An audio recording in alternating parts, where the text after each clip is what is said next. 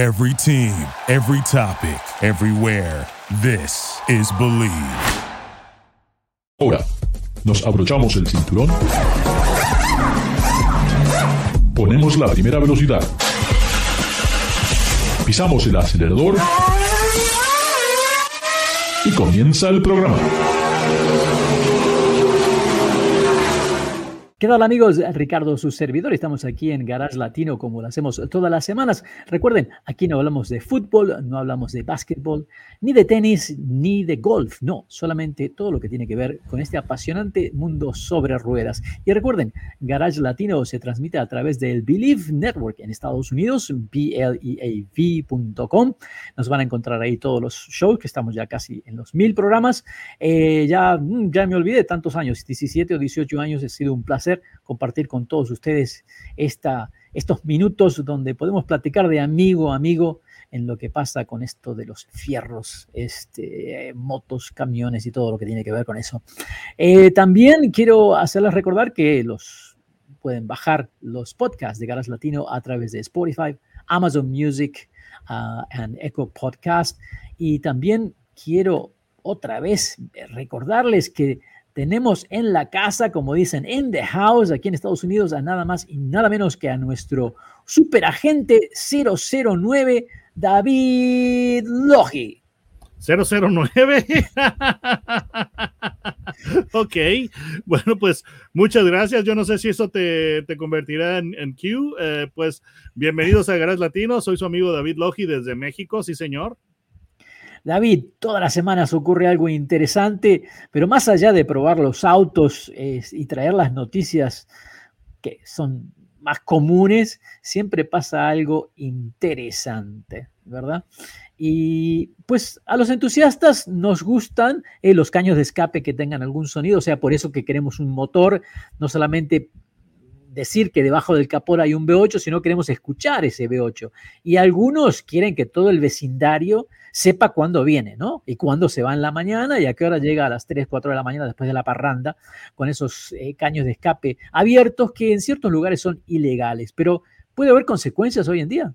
Sí, absolutamente. Y te voy a decir algo que va, a sonar eh, extraño, porque sí, absolutamente, eso que tú dices es cierto. Pero yo recuerdo cuando me tocó manejar el, Fiat 500 Abarth, qué delicia de auto. Y ese eh, cochecito tiene un sistema de escape verdaderamente sonoro, es una delicia. Y sí, me tocó llegar a casa a las 2 de la mañana y pues sí, sí se escuchó. Pero además de esto, del tema de los escapes, en Florida, en el estado de Florida, acaba pues de, salir la noticia de que van a multar a la gente ruidosa si los eh, sistemas de escape son parte de lo que es la infracción, la nueva ley para, evitar molestias, pero va también orientada a la gente que está escuchando su sistema de audio a todo volumen. Y es que hay muchas personas que modifican sus, eh, sus autos para que tengan amplificadores, más altavoces, etcétera, etcétera.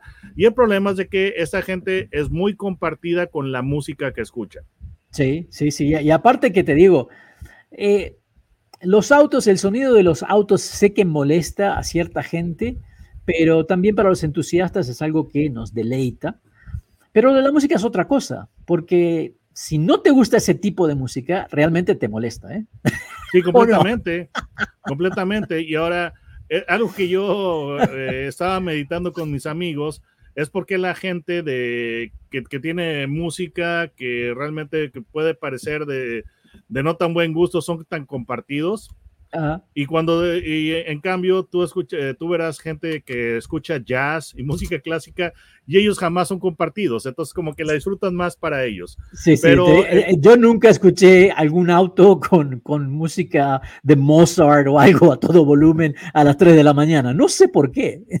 Sí, y, el detalle es este de que, por ejemplo, ah, una canción que yo utilizo muchísimo para probar lo que es la fidelidad de los sistemas de audio, es la obertura 1812 de Tchaikovsky. Entonces, esto puede parecer algo raro que lo, que lo mencione, pero yo he llegado a la conclusión de que un sistema de audio, cualquier sistema de audio, puede tocarte música con batería y lo que es bajo, no Sí. tiene que ser demasiado bueno y lo va a tocar bien. Pero cuando tú necesitas, eh, o sea, cuando tú estás eh, reproduciendo música clásica con muchos extremos y muchas sutil- sutilezas, como esta canción que acabo de mencionar, un buen sistema de, de audio eh, sí lo va a poder reproducir y ot- otro tan bueno no va a poder. Pero en fin, nos estamos desviando del tema y el caso es que en, en Florida se anunció que se va a multar con 114 dólares, si mal no recuerdo, a los conductores que, que estén escuchando su sistema de sonido a alto volumen. Entonces, eh, pues es que sí puede ser un problema porque estás en, en el tráfico y con, con eh, la, la música a volumen tan alto y si viene una ambulancia o una patrulla puede ser que no la escuches.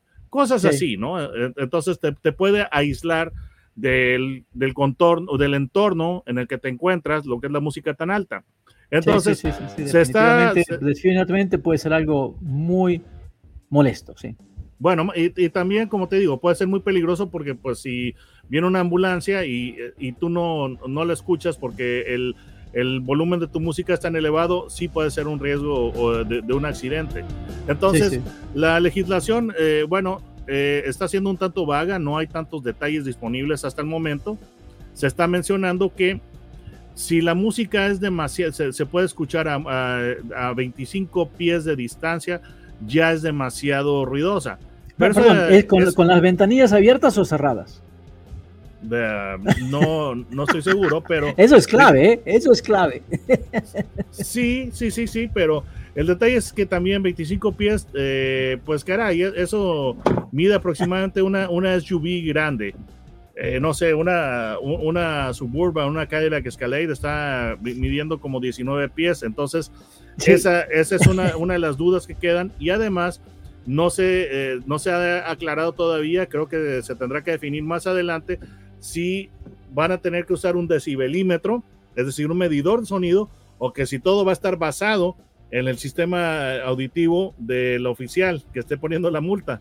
Sí, Pero sí, sí. sea como sea, ya se van a, a empezar a, a multar las personas que tengan Bueno, eh, la ¿sabes música qué? muy, hay, muy hay que, hay que agregar un, otro relojito más. Tienes el de la presión del aceite, la temperatura de agua, ¿ah? y le agregas ahora un decibel, un, ¿cómo se llama? Un Decibelímetro. decibelímetro para ver si haces el suficiente ruido para estar legal o no.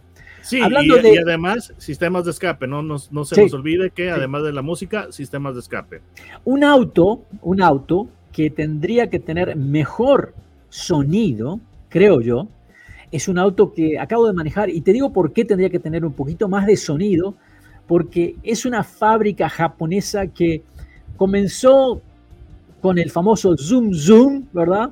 Y luego siempre ha estado involucrada en cierta manera en el automovilismo a través de muchos años, compitiendo en eventos grandes como es Daytona, Le Mans. ah, y hoy en día hacen un auto que es tal vez uno de los mejores autos. Es un fabricante de. Hiroshima, Japón. Correctamente, correctamente. Entonces, este, esta, esta empresa que hizo el famoso Cosmo, ah, esa coupé hermosa Cosmo en 1967, bueno, hoy en día tiene dos vehículos que me parece que son muy lindos para manejar. Uno es el MX5 Miata y el otro es el, es el Mazda 3, que realmente ese hatchback se siente muy bien manejándolo, mucha potencia, muy lindo para manejar, pero como que le falta un poquito de sonido. ¿Tú Es- crees? Porque yo, yo escuché el Bose y a mí me parece bueno. Y te voy a decir algo, yo sí tengo... No, estamos hablando del caño escape. Estamos hablando del caño escape, el sonido del motor. Ah, ok. Sonido motor. Ok, ok, ok. Sonido Ok, Ya motor. entendí. Sonido motor. Ahora, ¿qué pasa con esta marca, David? Porque esta marca se conocía como era, no sé, como el BMW japonés, ¿no? O sea, era el auto que tenía, en cierta manera, el, el mejor manejo para los, aquellos que gustan de manejar en la montaña, que continúa todavía con el, con el Miata y con el, con, el, con el Mazda 3, un auto muy dinámico, muy linda suspensión, pero ahora me extraña porque hablando con gente de la marca me dicen, nos estamos convirtiendo en un automóvil de lujo. Y no sé si puede ser un Eh, automóvil de lujo. Entry level. No, es, no, no es de lujo, es entry level premium. Porque me llamó la atención cuando Mazda me invita a hacer una demostración del producto, vamos a manejar, pero la, la- la idea fue no de ir a manejar tanto el auto, sino de tener esa experiencia de lujo, nada más y nada menos que en Malibu, haciendo una degustación de chocolates. Y hasta hoy todavía no entiendo qué tiene que ver esto con Mazda. Me parece que es, no sé, como que algo no, no va con lo que es la marca hoy en día. Mm, Ricardo, si en un momento dado tú haces el movimiento o el ascenso a premium, puedes, eh, puedes tener mayor margen de ganancia. Ahora, hay que aclarar que es, hay niveles de premium. Como nosotros decimos en, en México, hasta entre las peceras o las, las vans o los camiones de ruta, hay, hay este, hasta entre las peceras hay ruta, quiere decir que entre, entre diversos eh, tipos de vehículo hay, hay niveles. Entonces, no, eh, no puede ser premium, eh, eh, como por ejemplo, premium puede ser algo tan, tan elevado como un Rolls, puedes Sí. tener BMW, puedes tener este, Acuras, eh, etcétera, etcétera. Genesis, sí. hay, hay niveles de premium. Lo que ellos están Pero, tratando de eh, hacer pero- es entry level premium. Pero entry level premium, si ves el interior del Nissan Sentra o el nuevo Toyota Corolla, estos autos ya están muy equipados, ya parece que fueran de lujos. No sé, no sé si es. A donde voy es que Mazda tiene aproximadamente. mm, No llega, creo que al 2% del mercado, en, términos de ventas, al 2% del mercado americano. Eh, en Estados Unidos, aproximadamente, aproximadamente el 30% de la producción, alrededor de 300.000 automóviles, son los que se venden del total de un millón que están fabricando en el mundo. Ah, y el énfasis obviamente ahora está en las camionetas, ¿no? Porque vemos que está la CX30, la, la CX5 que ya está en salida porque llega la CX50 y seguro que va a llegar la E- CX90 que va a reemplazar a la CX9 y luego tenemos el auto eléctrico que básicamente es un trabajo mutuo entre Toyota y, y Mazda, eh, donde el único sedán que queda en este país para esta marca es el, es el 3 y creo que la mayoría de los, de los 3 que se venden son los hatchbacks. Entonces definitivamente lo veo yendo hacia las camionetas, que tal vez ese es el futuro que, que le prepara la marca. Mira, Ricardo, eh, realmente todos los fabricantes el futuro lo están encontrando en las camionetas. Simple y sencillamente, hablamos las- eh, en las últimas semanas de, la, de Rolls Royce, que tiene ahora su camioneta Cullinan, y la Cullinan es, la- es el eh, vehículo más vendido. Hemos hablado de Lamborghini, que Lamborghini ahora el, el modelo más vendido es la Urus. Sí. Y hace mucho tiempo, cuando Porsche eh, introdujo la Cayenne, la Cayenne se convirtió en el vehículo más vendido. Entonces, básicamente, lo que está sucediendo es que los fabricantes están simplemente dándole al público lo que quieren. Porque no es lo mismo que tú le vendas o tengas que venderle un auto a un cliente que el cliente te lo compre. Sí, Entonces, sí, sí, sí. tú haces un sedán, lo tienes que vender, tienes que gastar en, en marketing, tienes que gastar en publicidad, tienes que convencer al cliente que te, que te compre el sedán. Las SUVs o las crossovers, la gente llega en, en- en- en, no sé, en grandes cantidades a comprarlas, ni siquiera no tienes que invertirle tanto. Y acuérdate que cuando tú tienes una plataforma y de la misma plataforma sacas un auto y sacas una, una crossover, la, la crossover le puedes, eh, le puedes, eh, puedes cobrar entre un 20 o 30% más y el cliente te lo va a pagar.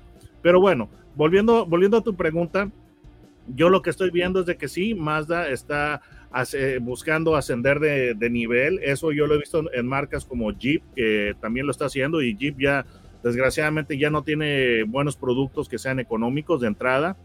Pero Mazda, yo pienso que es, un, es una situación diferente. Por ejemplo, Mazda, eh, uno de los aspectos dominantes de estos vehículos es que han sido eh, diseñados para ser divertidos de conducir. Pero ahora también ya le están metiendo eh, diseño un poquito más expresivo y mejores acabados. Eso es lo que yo estoy viendo como premium. Porque tú te sientas en un, eh, en un 3 y lo que es la calidad del interior es muy buena. Mucho Sí, material sí, suave al tacto. Las parrillas de las bocinas Bose del sistema de audio es aluminio genuino, etcétera. Entonces es una, es una experiencia muy táctil.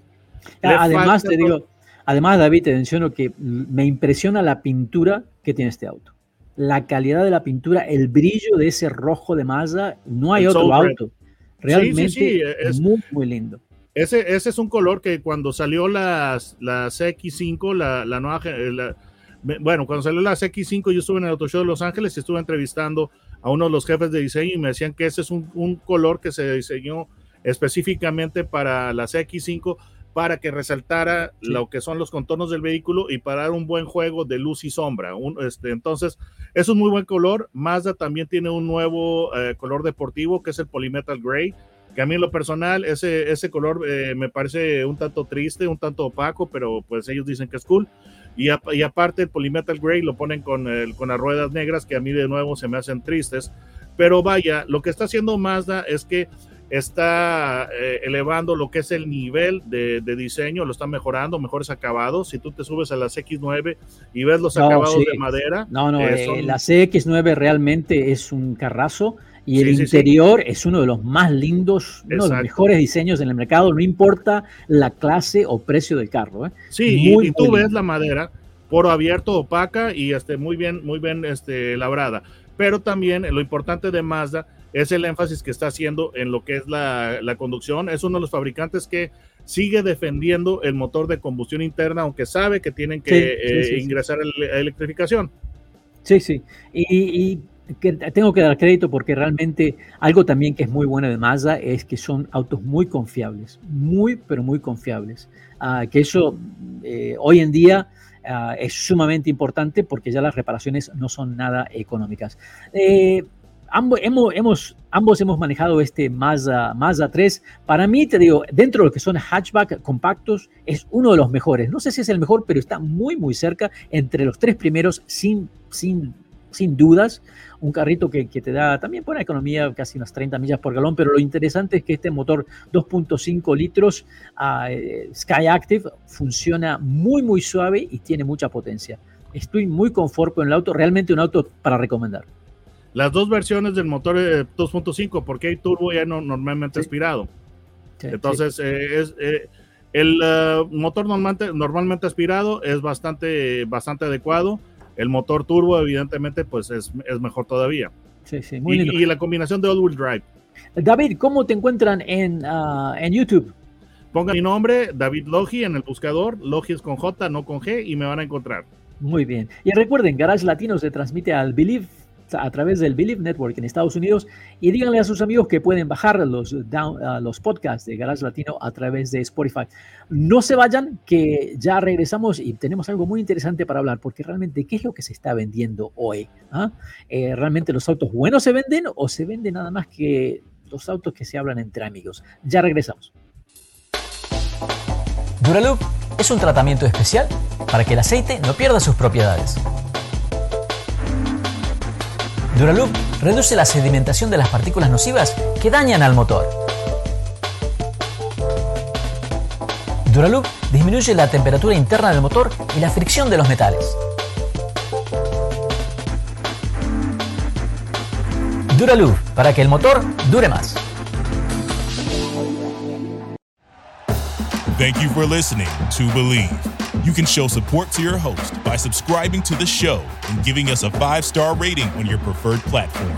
Check us out at Believe.com and search for B L E A V on YouTube.